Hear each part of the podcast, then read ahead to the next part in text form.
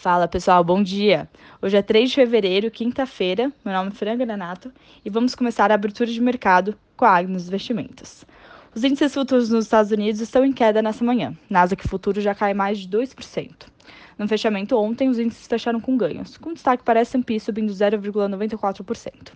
Ontem, no aftermarket, tivemos um tombo de papéis de algumas empresas de tecnologia, por conta dos resultados divulgados. Os papéis da Meta, dona do Facebook, Instagram e WhatsApp, caiu mais de 21%, depois de números trimestrais que vieram decepcionantes. Outras também sofreram, foram Twitter, perdendo 8%, e Spotify caindo mais de 10%, com resultados que mostraram certa desaceleração de crescimento no mercado. Ontem também tivemos dados de emprego do setor privado, que veio pior do que esperado. De fato, os números foram influenciados pelo avanço dos casos de Covid nesse período e de uma desaceleração maior em alguns negócios.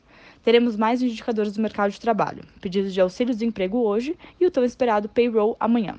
Isso vai concretizar ainda mais os planos em relação ao, ao aumento da taxa de juros americana. Na Ásia, as bolsas tiveram desempenhos mistos, com preocupações em relação à recuperação econômica global e contínuas tensões geopolíticas. Japão caiu mais de 1%, a Austrália teve leve queda, enquanto Coreia do Sul subiu 1,6%. China continental e Hong Kong permanecem fechados por conta do feriado. Na Europa, o estoque 600 recua hoje, com papéis de tecnologia e o setor industrial puxando o índice.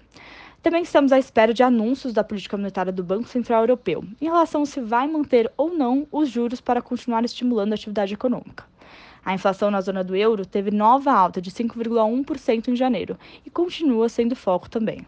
A tensão entre Rússia e Ucrânia está cada vez chamando mais atenção e se tornando mais preocupante. Autoridades ocidentais alertaram sobre o intuito da Rússia invadir, sim, a Ucrânia e que já estão com mais de 100 mil tropas mobilizadas na fronteira.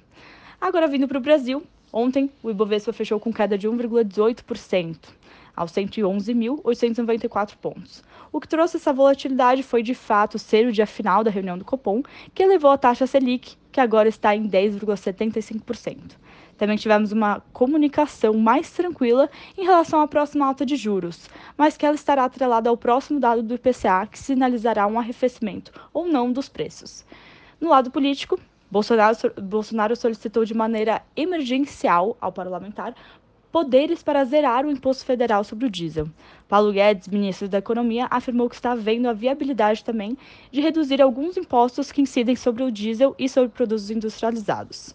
A temporada de resultados terá grandes empresas apenas na próxima semana. E hoje, com a agenda mais vazia, esperamos dados do PMI composto referente ao mês de janeiro, saindo agora às 10. Fico por aqui, desejo um excelente dia a todos e bons negócios.